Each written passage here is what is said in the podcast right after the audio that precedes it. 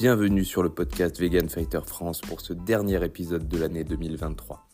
Aujourd'hui, on vous présente David, qui est un combattant de MMA professionnel de 45 ans et qui est vegan depuis 16 ans. C'est donc le doyen à la fois des vegans et des fighters actifs parmi nos invités. Il s'est expatrié en Allemagne où il vit depuis 18 ans. On vous laisse découvrir en détail son parcours inspirant, comme avec bon nombre de nos invités. Il met au tapis les idées reçues sur le végétalisme. On vous laisse tout de suite le découvrir. Bonne écoute.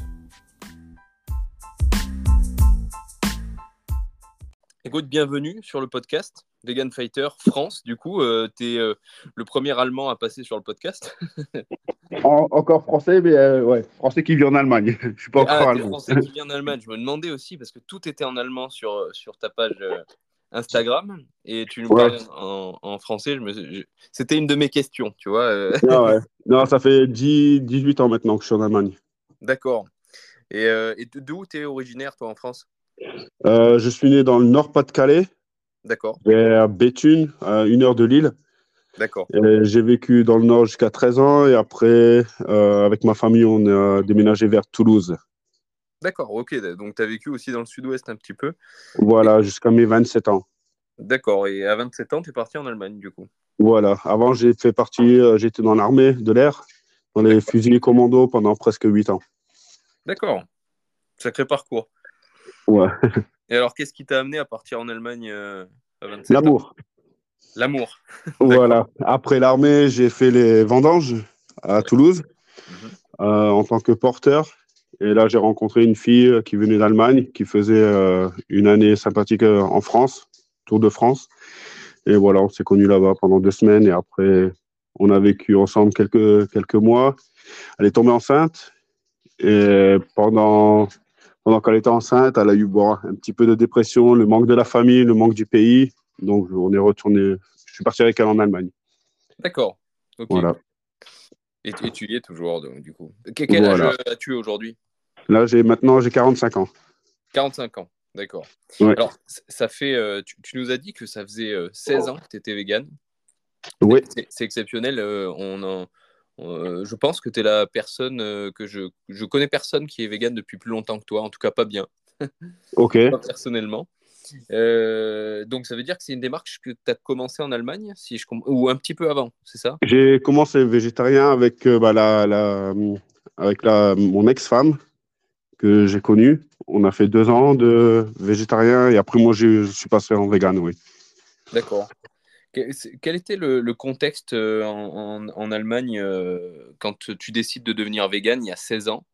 Euh, Est-ce que c'est quelque chose qui était facile ou est-ce que c'était compliqué à l'époque? Bah, Compliqué, non. En Allemagne, ils, ont, ils, ont déjà beaucoup, ils sont déjà beaucoup en avance par rapport aux produits qu'ils font ici.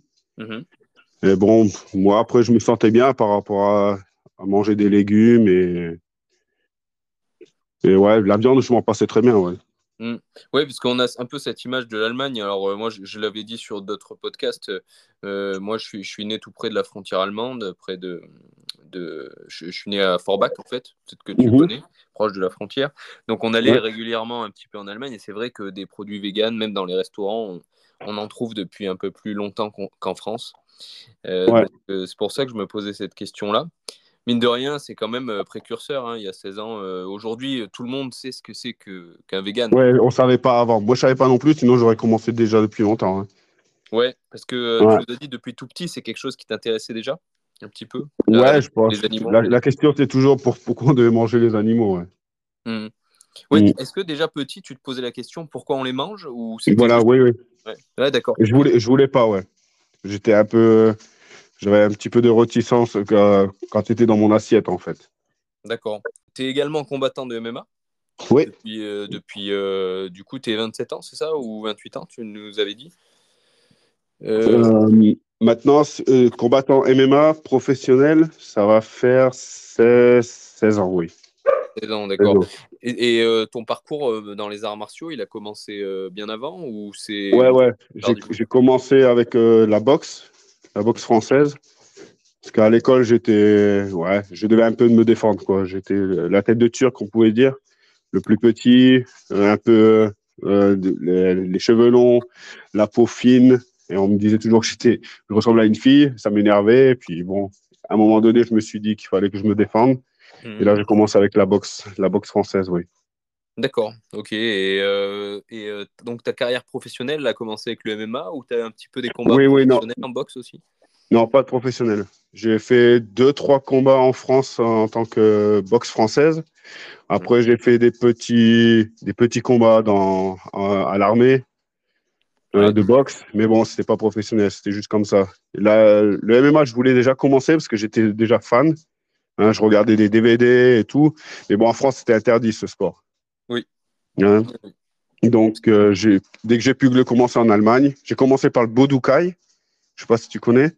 Euh, non, pas du tout. Le Bodukai, c'est avec un gi, hein, comme les judokas, avec des box, euh, des, des, gants de boxe, enfin, comme des MMA. Oui. Et c'est pas le truc avec les casques avec une bulle, un petit peu? Il y a aussi, mais moi j'ai fait sans, sans la bulle. D'accord. Et là, j'ai fait deux combats en Roumanie.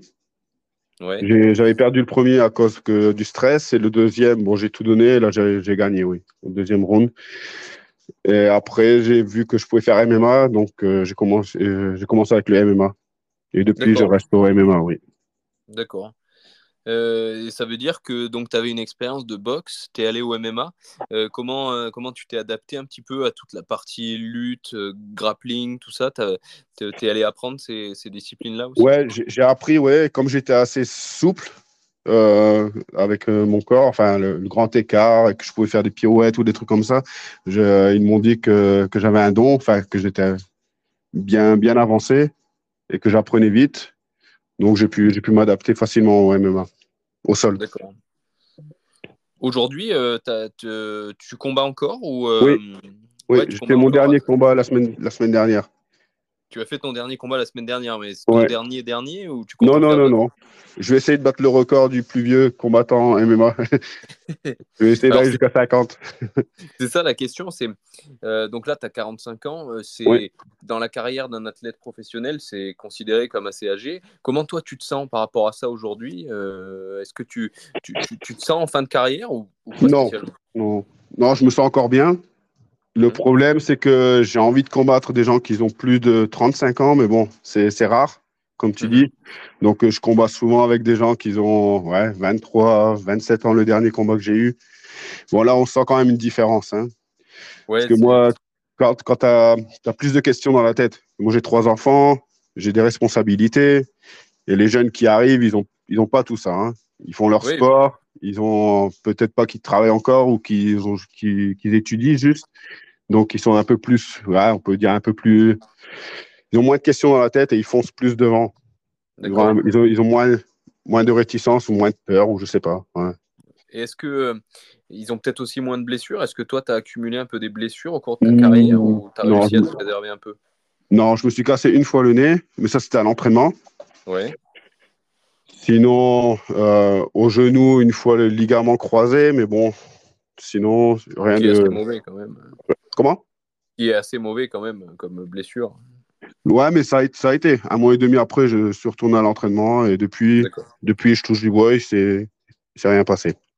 Ouais, donc t'es pas, euh, tu, tu, tu, vas pas dans la cage avec, euh, avec tout un tas de blessures auxquelles tu dois faire attention. Quoi. À part le dernier combat, là, j'ai eu deux jours avant euh, un tour de rein. Oui. Et je me suis soigné pendant chez un physio pendant deux, deux jours, mais bon, ça n'a pas suffi. Là, j'ai remarqué au deuxième round que je ne pouvais pas le faire, en fait, à cause du dos. C'est dommage parce que j'avais presque gagné avec une clé de soumission de, au, à la jambe. Ouais, il, a presque, il a presque tapé trois fois. Mhm. Ça a fait claque, mais bon, il n'a pas tapé. On a continué. C'était un bon, bon premier round. Mais après, mon coach, il m'a dit non, non, si, si tu as mal au dos, là, ça ne sert à rien de continuer. Et là, il a arrêté. D'accord, c'est assez frustrant. Quand même. Mhm. ouais, ouais. Bah, c'est vrai, surtout sur les clés de jambes, on a eu euh, bah, un, invité un peu bonus. Je ne sais pas si tu avais vu sur notre page, on avait fait une petite interview avec euh, notre, un, des coachs du, du, camp d'entraînement qu'on a fait en République tchèque il y a quelques mhm. semaines avec, euh, avec Ben, euh, mon, pote avec qui on a le, ce, podcast. Et, euh, et, un des professeurs, Thomas, qui est professeur dans une école de, de jiu-jitsu brésilien à Heidelberg. Mhm. Je ne sais pas si je prononce bien. Heidelberg, c'est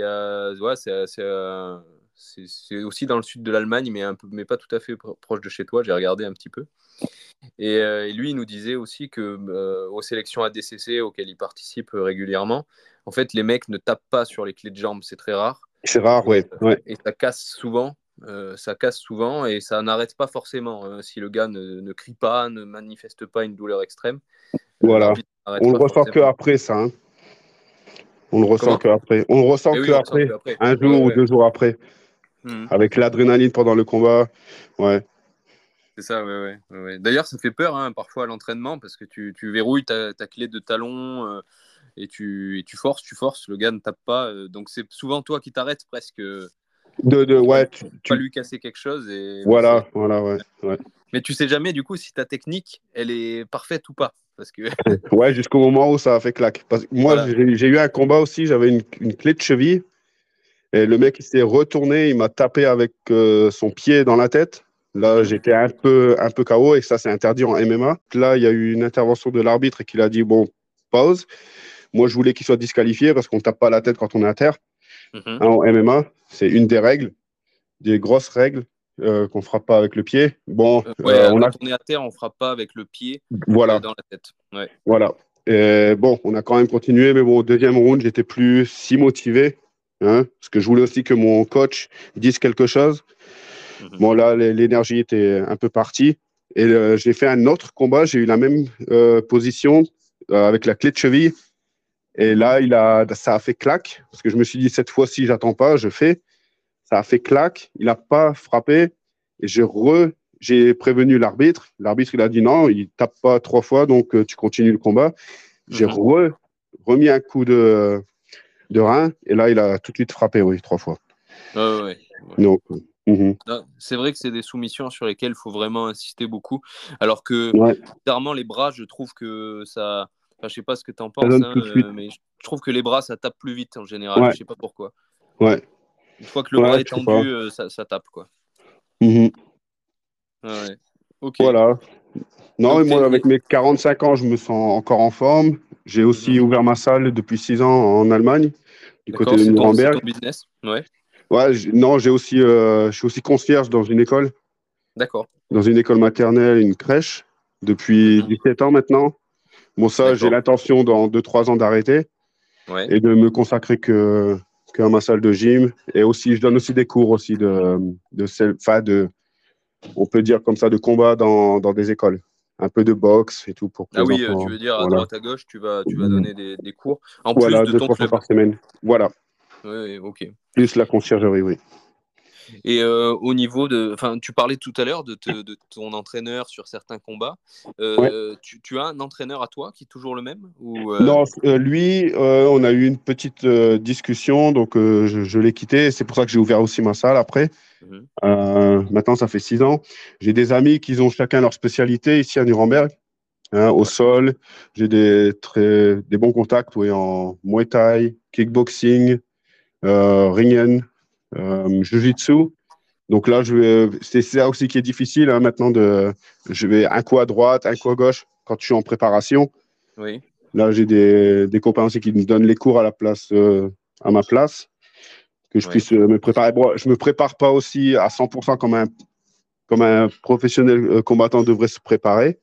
Hein, j'ai toujours des, ouais. C'est ça qui est difficile. ça qui est difficile. voilà, voilà. J'ai aussi des enfants. Et... Tu, tu, tu, le plus euh, tu le poids aussi? Oui. Tu, tu, cut, euh, combien à peu près de poids euh, entre ta vie de tous les jours et, et, ton poids de combat? Avant, je combattais avec 77 kilos et je faisais dans les 82-83. Maintenant, j'arrive dans les 91, 92 et je fais des combats à 84. D'accord. Donc un peu plus large, mais en pourcentage de ta masse, c'est à peu près pareil, quoi, en fait. Voilà, ouais. Ouais, ouais. Ouais, c'est pas si extrême que ça. On en avait parlé avec d'autres invités. Il y, en a qui font des cuts euh, ultra violents. Hein. Ouais, ouais. J'ai aussi un ami, Yessin Ayari, qui, est combattant, qui était combattant UFC. Et lui, il combattait aussi à 77 kilos. Il faisait 84-85. Donc ça allait encore. Et après, il est passé à 70 kilos. Ouais. Et là, c'était 15 kilos de différence. C'était énorme. et là, on, lui disait aussi, c'est trop. Hein, c'était plus, plus des os qu'on voyait que, que de muscles. Parce qu'il faisait 1m83, 1m84. Mm. C'est beaucoup trop. Hein. je trouve, moi, à mon avis, hein, je trouve. Mais j'observe que la plupart des combattants professionnels véganes à qui j'ai pu parler mmh. assez peu. Je ne sais pas si c'est la, la diète qui fait que euh, qu'on ne peut pas trop cuter, ou au contraire, c'est la diète qui fait qu'on reste assez proche de son poids de forme. Moi, je trouve que c'est ça, oui. À mon avis, c'est plus, plus dans cet axe-là. Ouais. On a beaucoup plus d'énergie, moins de fatigue aussi hein, quand on est vegan. Enfin, moi, je trouve, et j'ai aussi des, des, amis qui sont passés vegan, et ils le mm. disent aussi eux-mêmes. Hein. Moins de fatigue après avoir mangé, euh, ils dorment mieux, plus d'énergie. Mm. Ouais. Est-ce qu'il y a une grosse différence entre ton volume d'entraînement et ta forme physique quand tu es en préparation et euh, le reste du temps C'est-à-dire quand tu n'as pas de combat forcément prévu prochainement, est-ce que tu mhm. t'entraînes euh, toujours régulièrement avec Ouais, moi le sport c'est important. Il faut au moins une, heure et demie de sport par jour quand je suis pas en entraînement, à part le dimanche. Et sinon, quand je fais la préparation, j'essaye entre 3 et 4 heures si j'arrive. Ouais, en, deux séances, j'imagine quand même. Ouais, ouais, ouais, ouais, deux séances, oui. Ouais, Et euh, quand, quand, tu fais voilà, deux, séances par jour, ça, m'intéresse. C'est un truc que j'ai fait certaines périodes de ma vie, euh, même si je ne suis pas professionnel pour, pour tester ça. Mhm. Euh, tu peux pas t'entraîner à fond euh, deux séances par jour toute la semaine. Comment tu organises un petit peu ta semaine d'entraînement, l'intensité de tes entraînements? J'essaye de donner plus le matin. Mhm une heure et demie. Et après, quand j'arrive en fin d'après-midi, ben là, je fais plus de techniques. D'accord. Mm. Ouais, donc plus d'intensité. Si tu dois faire un peu des sparring ou de, ou de, voilà. du, sac, tu vas le faire plutôt le matin. Voilà, mais après aussi en préparation, enfin, en fin d'après-midi, je fais les entraînements techniques. Et après, on fait des, enfin, je fais des rounds de 6, ouais, 5 minutes. J'en fais 4 ou 5. Tu arrives à trouver des sparring? Parce que là tu parlais de, de clubs de jiu-jitsu brésilien, de mhm. Muay Thai, etc. Est-ce que tu arrives à trouver des sparring partners euh, comment dire efficaces pour faire du MMA vraiment euh, régulièrement? Oui, j'arrive, oui. Bah là, à Nuremberg, on a quand même aussi pas mal de, de combattants professionnels. Mhm. Hein, comme je disais, de la, euh, Yessin Ayari, UFC. Bon, maintenant il est un peu occupé, mais sinon j'ai aussi des bons, des bons boxeurs, des bons entraîneurs de kickboxing, qui combattent aussi eux-mêmes, aussi mhm. professionnels. Donc, par rapport, par rapport au sol, c'est un petit peu plus difficile, mais c'est juste par rapport au temps. Sinon, il, y a, il, y a, il y a des bonnes personnes avec qui je peux m'entraîner, oui. Mhm. Ouais, il y a, y, a, y a, deux écoles aujourd'hui hein, dans le MMA. Il y, a un peu la nouvelle école. Euh, je ne sais pas si tu suis un petit peu ce qui se fait en France avec la fédération de MMA qui s'est qui s'est formée, euh, mais on essaye de, de, mettre en place ce que moi-même je suis les formations de la, de la fédération euh, depuis mhm. quelques temps.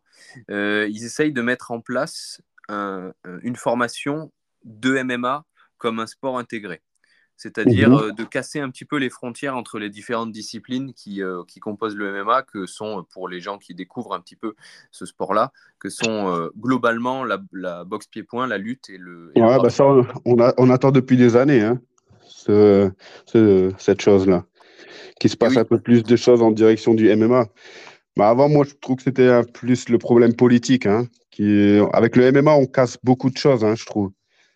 Mais bon, parce que les gens, quand ils veulent s'entraîner, ils disent ouais, on va faire le MMA et là, il se trouve, il y a du karaté, il y a du kickboxing, il y a de la boxe, il y a de tout. Et après, les petits clubs qui sont à côté, qui font que ça, que kickboxing ou que muay thai ou que boxe, eux, ils ont un peu plus peur, ouais. Mais, bon, on peut travailler ensemble. Hein, il y, a des différences euh, de, de, point de vue entre les pays. J'ai eu un invité il y a quelques temps, euh, euh, Yoni Sherbatov, qui est canadien, qui a une mhm. salle aussi à, à, côté de Montréal et, euh, et qui lui a pas du tout cette vision des choses. Pour lui, même s'il a un club de MMA, il faut que les gens fassent de la lutte. voilà, voilà. Fassent, du, du, du, Muay Thai, il faut qu'ils fassent du grappling à part complètement. C'est ce, que je dis, ouais. C'est ce ah que je dis que les petits clubs, ils ne devraient pas avoir peur, qu'on devrait travailler ensemble. Par exemple, moi, ah si j'ai un combattant qui est bon en lutte, par exemple, bah, je vais l'envoyer chez mon copain qui est très bon en kickboxing et qui va faire une heure ou deux de, par semaine là-bas en préparation pour son combat, par exemple. Hmm. Ou s'il y a un autre qui est bon en boxing, j'envoie chez un autre club où là, c'est. Mais bon, après, il faut travailler ensemble. Après, s'il y a les personnes qui sont sur leur ego, qui disent non, c'est ma salle, c'est mon combattant, c'est moi qui s'occupe de lui, ben voilà, ça, c'est après, c'est leur problème. Hein. Hmm. Ouais, et puis tu as le. Il y, a, ce truc-là. Euh, moi, je, vis dans une zone un peu rurale, tu vois, où euh, il n'y a pas beaucoup de. Enfin, il n'y a pas proche de chez moi un club de MMA vraiment intégré. Mhm. Euh, par contre, il y a de la boxe, il y a de la lutte, il y a du grappling, mais à part. Avec des clubs qui communiquent pas spécialement entre eux pour l'instant, même si ouais. j'essaie de travailler en ce sens. comment dire? C'est pas forcément facile. Tu peux être très bon en grappling et très bon en, en boxe pied-point, euh, ça ne veut pas dire que tu vas assembler les deux quoi, dans, un, dans un combat de, de, MMA. Il faut un petit peu travailler de temps en temps, ne serait-ce que du sparring euh, libre. Voilà, ouais. Euh, et, c'est franchement pas toujours facile, je trouve. En tout cas, ouais, le sparring, c'est important, ouais. ouais, ouais. Parce qu'il faut déjà trouver un mec qui, qui soit, quand tu es dans un coin un peu reculé comme le mien, parce que toi, Nuremberg, j'imagine que c'est une grande ville quand même. Mhm. Il y a beaucoup de monde. Et c'est vrai que dans certaines zones, tu trouves pas quelqu'un qui est assez bon euh, debout au sol et en lutte euh, pour, faire du sparring en MMA et que ça serve à quelque chose. quoi. Ouais, parce qu'en France, ça a commencé tard par rapport au MMA. Oui. C'est ça le problème aussi. Du coup, il y a un gros gap entre le niveau dans certaines grandes villes comme Paris ou Marseille, des clubs qui ont déjà qui ont, qui ont surfé sur de l'avance, ouais. où, euh, où, les gars sont imprenables. Quoi. Ils, ont des cours de cage control où ils font que du cage control. Tu vois, dans leur emploi du temps de la semaine. Mhm. Euh, on est très loin de ça dans, tous les, petits clubs dont tu parlais qui, affichent MMA, mais en fait, ils font surtout de la boxe avec de temps en temps une ou deux amenées au sol. Quoi, tu vois enfin bref. Ok. Donc toi, euh, assez développé euh, MMA depuis, depuis très longtemps, du coup, depuis plus de 15 ans, tu nous as dit. Est-ce que ta, ta, pratique de ce sport-là, elle a évolué au fil des années? Est-ce qu'au début, tu étais vraiment plus un, boxeur qui faisait un peu de lutte, qui est devenu un combattant complet Ou, euh, ou est-ce qu'aujourd'hui, tu as toujours une spécialité vraiment? David? Je t'entends plus. Je t'entends de nouveau plus. Peut-être ton écran s'est verrouillé. Là maintenant? Ouais, je t'entends. Ah oui, c'est à cause de l'écran, oui, tu as raison. Oui, euh, ça, moi, je, ah, c'est difficile à dire. Euh, je pense que je suis bon un peu partout. Je suis pas très bon là ou très bon là, mais je pense que je suis un peu bon partout. Oui, par rapport au début où j'ai commencé, j'étais plus euh, en, en, boxe, pied-point. Mm-hmm. Après, j'ai un peu plus évolué euh, au sol, à faire du jiu-jitsu. Et puis là, maintenant, je pense que je suis un peu partout pareil. Peut-être un peu plus en boxe. Ouais. Est-ce que tu penses que c'est mieux d'être euh, un, peu, un peu bon partout euh, que d'être très bon quelque part et euh, au contraire avoir des, faiblesses sur d'autres points ben, Moi, je suis fan de. été fan de Georges Saint-Pierre. Mhm. Et Georges Saint-Pierre, pour moi, lui, il était bon un peu partout. Ouais. C'est pour ça qu'il a été très, très loin. Ouais. Il pouvait s'adapter à chacun style de, des combattants qui venaient du sol, du pied-point. Il a su s'adapter. Tu, analyses tes adversaires euh, avant les combats un petit peu euh Ouais, pas, pas trop.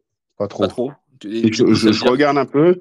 Tu t'adaptes au fond. Je regarde deux, trois combats. Après, je vois qu'il est plus euh, en, en pied-point ou plus au sol. Et après, j'organise mon, mon, mon, entraînement pas, pas obligatoirement par rapport à ça. Non, mais pas trop me faire le, une fixation sur mon que tu vas avoir en combat, il va, il va être euh, en fonction de ça. Si tu as un, un, gros lutteur en face, tu vas essayer de l'avoiner à distance, par exemple?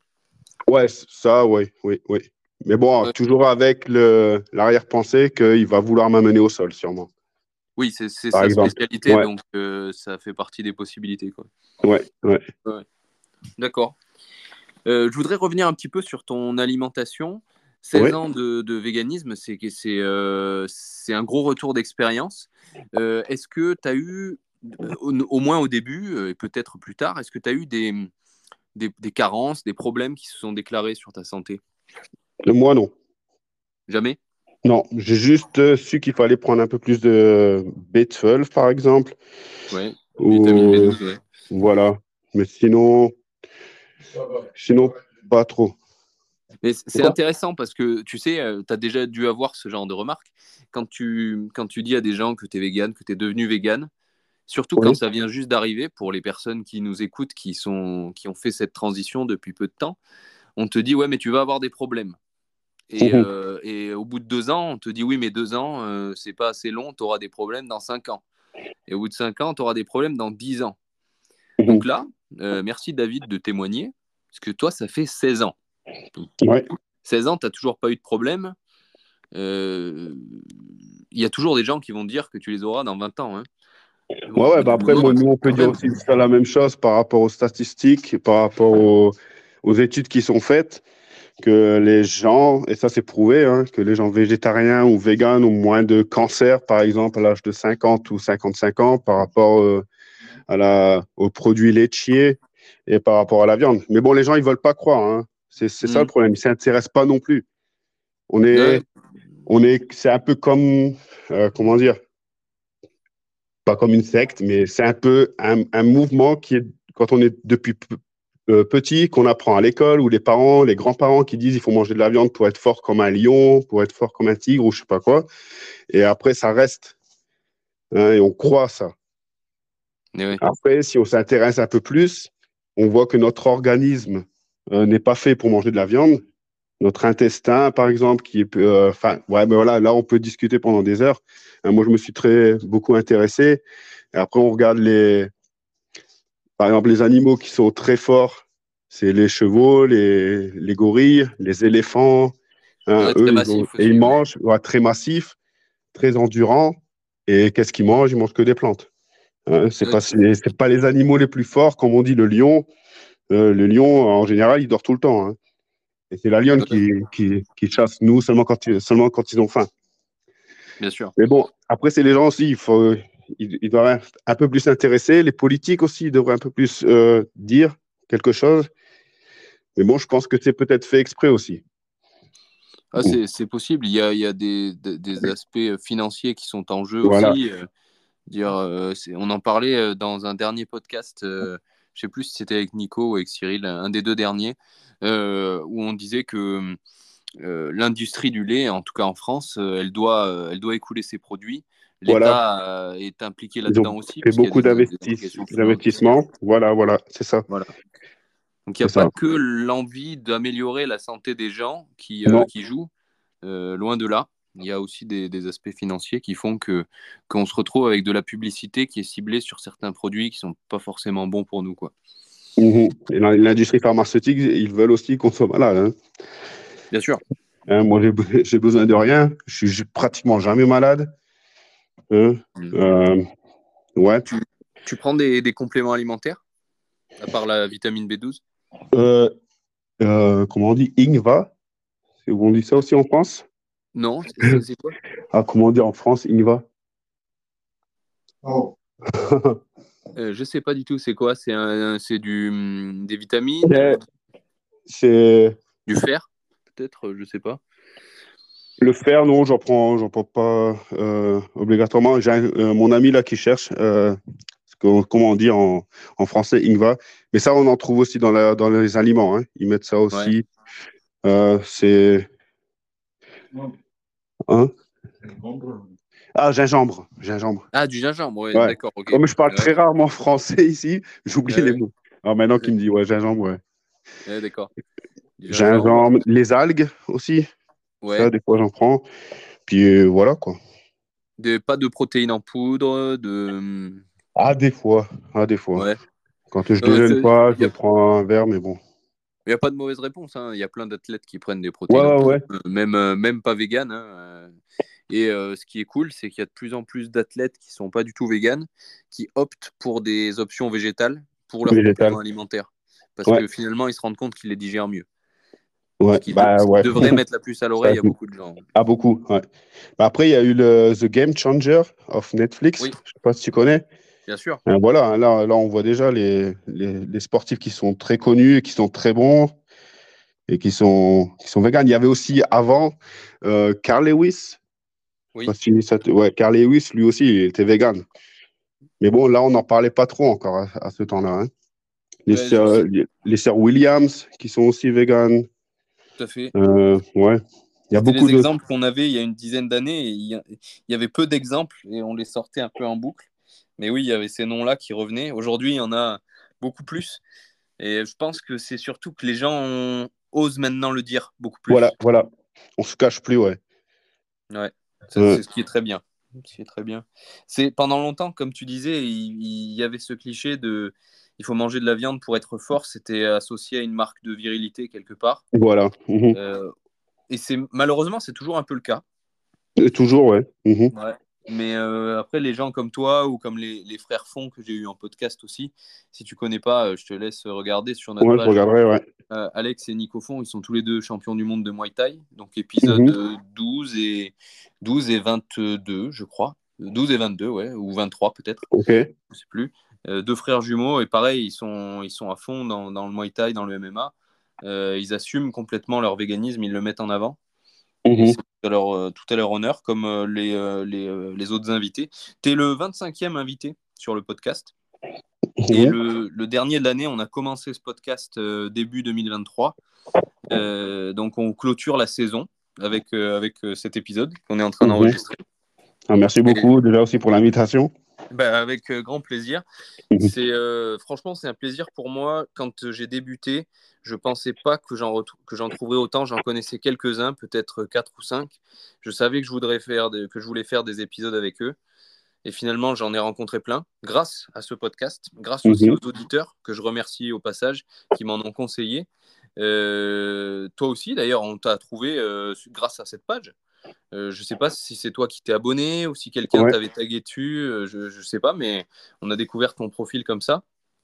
Euh, et, c'est super parce que ça met en avant les sportifs véganes euh, en général et en particulier les combattants. C'est quand même une niche. Je ne sais pas si les auditeurs se rendent compte.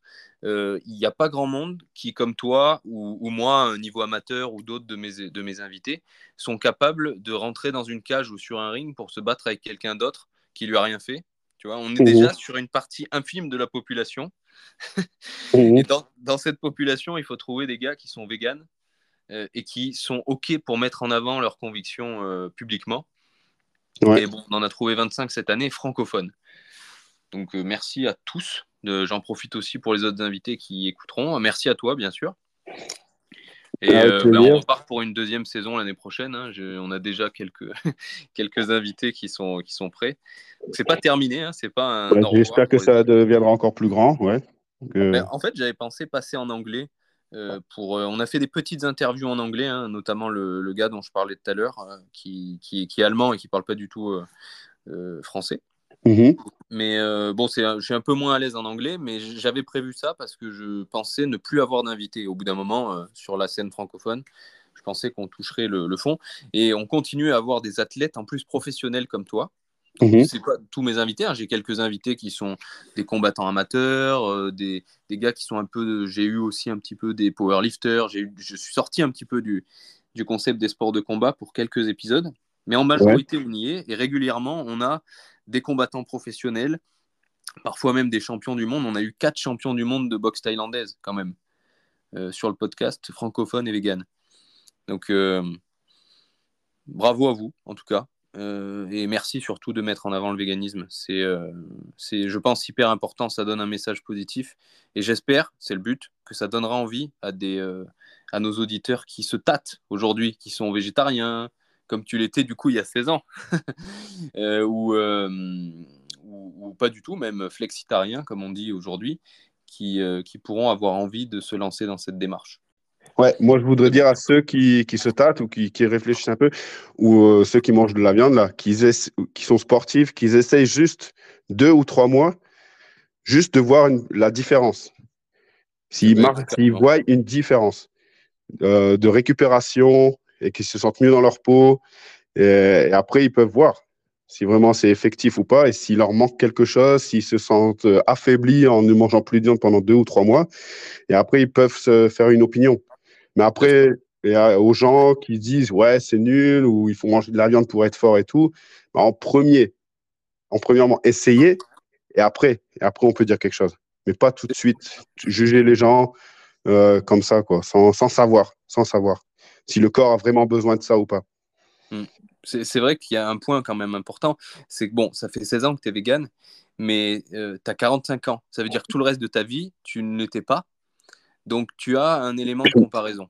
Et ouais, je, mangeais, je mangeais quand même peu de viande. Hein. Mais avant, c'était ça aussi. Hein. Là, maintenant, on est dans la consommation euh, abusive. Il faut manger de la viande tous les jours. Et c'est de la viande aussi qui n'est pas obligatoirement euh, bonne. Enfin, en général, pour moi, il n'y a pas de viande bonne, même si on dit que c'est la viande bio. Il y a toujours les produits chimiques euh, qu'on a, qu'on, ah, qu'on met pour les animaux, hein, pour pas qu'ils tombent malades. Hein, et là, on ne sait même pas ce qu'il y a dedans. enfin bref, ça c'est encore une autre, un autre sujet. Mais moi, je dis, euh, avant, on mangeait une fois par semaine la viande. C'était un produit luxe, euh, de luxe. Hein, les fermiers et tout, ils étaient aussi en forme. Hein, ils se levaient à 5 heures du matin, ils travaillaient jusqu'à 10 heures le soir. Et ils étaient vraiment euh, dans leur corps, assez musclés et tout. Et ils mangeaient qu'une fois de la viande. Hein. Ils mangeaient sinon pommes de terre, légumes. Et voilà quoi. Maintenant, on a toujours dire, ouais, manger de la viande matin et jour. ouais, je trouve que c'est un peu abusé. C'est comme McGregor quand il a fait son combat, qui jugeait euh, Nick Jazz sur son combat. Nate, euh, euh, Jazz, ouais. Nate Jazz. Et après, il a vu que par rapport rien qu'à la condition, que Nate Jazz était plus, beaucoup plus à l'aise. Hein. Il, est revenu d'ailleurs, il me semble, après sur ses, sur ouais, sur ses propos. Ouais. Bah, il s'est fait soumettre en même temps. Ouais, voilà. Ah, là, j'étais bien un peu content quand même. Euh, oui, je pense qu'on a tous été à ce moment-là. Ouais. carrément. Ouais, voilà. Et, ouais, bah écoute, euh, super. Qu'est-ce que un petit euh, juste pour finir quelque chose que je demande souvent aux invités.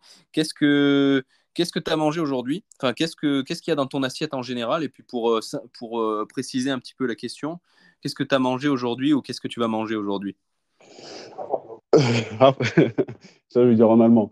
Euh, non, euh, aujourd'hui, j'ai pas encore mangé parce que j'ai dû me lever tôt ce matin pour aller travailler. Euh, ce que je vais manger, ben, je manger une salade en premier à midi, là, parce que mhm. j'ai pas encore le, beaucoup de temps. Et le soir, normalement, j'ai prévu euh, du riz avec beaucoup de légumes mhm. et une sauce coco, noix de coco. D'accord. Voilà, avec du tofu aussi. Avec du tofu, bien sûr, j'allais te dire. Ta source euh, principale de protéines, c'est quoi?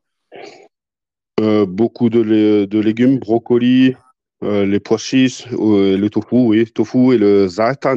Mais ça, je ne sais pas si on dit ça en français aussi, zaitan. Ah, le seitan, oui, bien sûr. oui. Ça, c'est pour moi, c'est très bon. Des choses que tu, ouais, que tu, manges, que tu manges beaucoup. Parce on parlait de protéines tout à l'heure. tu sais, tu parlais des, des, fermiers qui mangeaient de la, viande une fois par semaine, ils étaient quand même loin des recommandations nutritionnelles que tu entends partout dans le fitness en général, où il faudrait 2 grammes de protéines par kilo de poids de corps, bon, pour prendre du muscle, hein, bien sûr. Ouais. Beaucoup moins pour le maintenir. Qu'est-ce que tu penses de ces recommandations Est-ce qu'elles sont surévaluées à mort pour nous faire surconsommer ou est-ce qu'il y a voilà. Moi, je suis plus par rapport à ça parce que je, moi, je fais pas attention à tout ça. Hein. Je je mesure pas. Je, je mesure pas les, euh, la quantité de ce que je mange ou quoi que ce soit. Moi, je mange quand j'ai envie de manger et quand j'ai mon combat, bah, je, fais un peu plus attention. Hein. Je mange léger le soir. Ouais, tu fais attention à tes quantités, quoi, en fait. Euh. Voilà, mais si un jour j'ai envie d'un hamburger avec des frites, ben voilà, quoi. Je, je mange, je fais pas attention à... Après, c'est sûr que les gens qui font du, du fitness et qui veulent euh, être secs, bon bah voilà, eux ils doivent plus mesurer, faire attention parce que c'est leur, c'est le. Oui, parce qu'ils vont, ils sont dans l'optimisation euh, voilà. maximale, bien sûr. Ouais. Mais moi, bon, je ne fais, pas, attention à tout ça? On se posait la question dans le dernier euh, podcast avec Cyril, qui est coach aussi. Euh, quand tu, tu, traques un petit peu tout, c'est-à-dire que tu comptes tes calories, tes protéines, euh, tes lipides, tes glucides, etc., euh, une fois par an euh, ou une fois toutes les trois semaines, ou peu importe, à intervalles réguliers, et que pendant des périodes, tu ne les mesures pas, parfois, tu te rends compte que tu as dévié, que tu manges beaucoup plus ou que tu manges beaucoup moins. Mais si ton corps n'a pas du tout changé et que tu te sens exactement pareil, ça montre quand même que c'est pas si important que ça. En fait. Voilà donc, euh, donc il faut effectivement, euh, plus ça va, plus euh, je me dis que tout ça, c'est un petit peu du marketing aussi. Voilà, voilà. Ouais, je pense aussi, je pense aussi. Ouais. Ok. Écoute, David, il va falloir que je retourne travailler. On s'est fait un, épisode peut-être un peu court. à l'occasion, peut-être, on, pourra s'en refaire un autre. Mhm, avec plaisir. En tout cas, merci pour ton partage. On reste en contact. Et, ben, je te dis à bientôt. Ben, merci à toi et bon courage encore pour votre équipe et puis que ça avance bien. Ouais. Merci beaucoup. on te tient au courant euh, si, euh, si on bouge un petit peu en Allemagne. De toute façon, euh, nous, on, va essayer de voyager un petit peu plus l'année prochaine pour aller mhm. un peu voir nos invités. Alors, je ne peux pas te dire quand parce que je, ça dépendra de mon travail aussi. Parce que je rappelle aux auditeurs que Ben et moi, on est, on est complètement bénévoles sur le, sur le podcast et sur la page. on a tous les deux un boulot à côté. Donc, on fait en fonction sur nos, sur nos vacances, sur nos congés, pour, mhm. produire du contenu, des vidéos aussi. Euh, moi, j'aime bien mettre les gants avec euh, les invités euh, quand c'est possible, pour, parce que bah, les auditeurs, ils aiment bien aussi me voir me faire défoncer par les invités. voilà. donc, voilà. Ok. Ouais, bah, eh tu ben, me redis, recontacte-moi, et puis si un jour tu es sur Nürnberg, eh ben, tu me dis, et puis par rapport au logement ou quoi que ce soit, ben, il n'y aura pas de problème. Avec grand plaisir. Je, pense que je combinerai parce que, comme je t'ai dit, j'ai de la famille euh, euh, du côté de Sarrebruck, hein, euh, enfin, mhm. côté français, mais du côté de Sarrebruck. Donc, si, si je viens pendant une semaine ou deux par là-bas, j'essaierai de faire une, une, petite jonction par chez toi.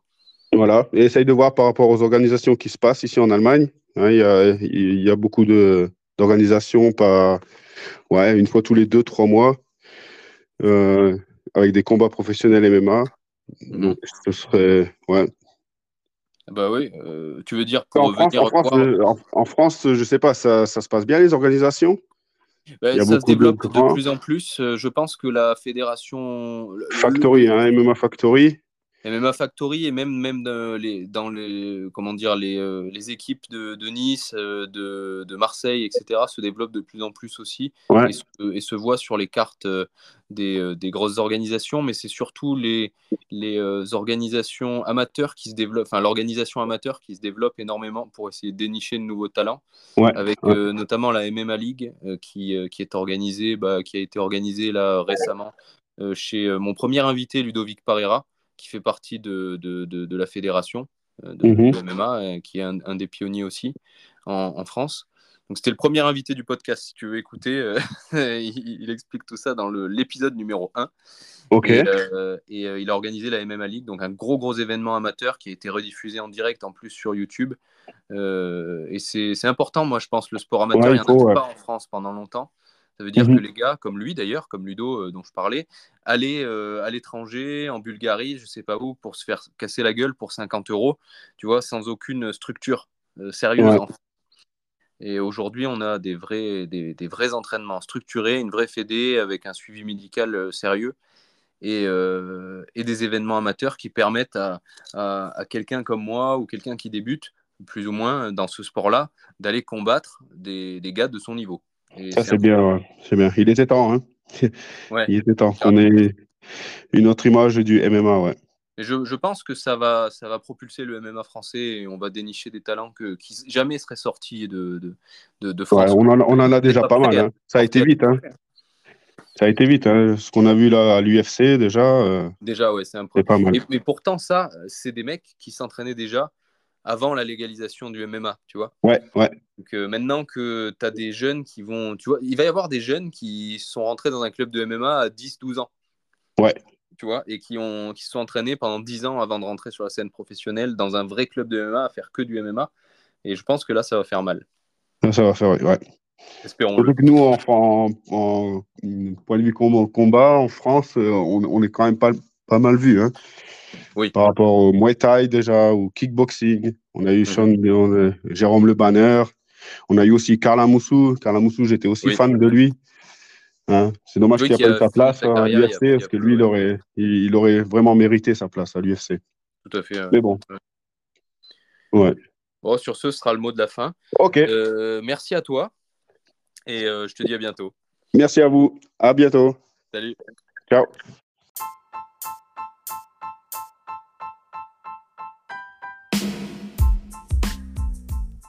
Merci d'avoir écouté cet épisode jusqu'au bout, cet épisode qui était le dernier de la première saison de Vegan Fighter France. Merci beaucoup pour votre soutien si vous nous écoutez depuis un certain temps. Et aussi merci d'avance pour ceux qui ne l'auraient pas encore fait de nous laisser des commentaires et des évaluations positives sur vos applications d'écoute. Si vous ne savez pas où le faire parce que votre application d'écoute ne le permet pas, vous pouvez aller sur YouTube, même si vous nous écoutez sur une autre plateforme, et nous laisser un petit pouce bleu et un commentaire, euh, voire même un petit message pour l'invité qui regardera probablement les commentaires de l'épisode sur YouTube. Sur ce, je ne vous embête pas plus et je vous souhaite une excellente année 2024. J'ai déjà hâte de vous retrouver. Salut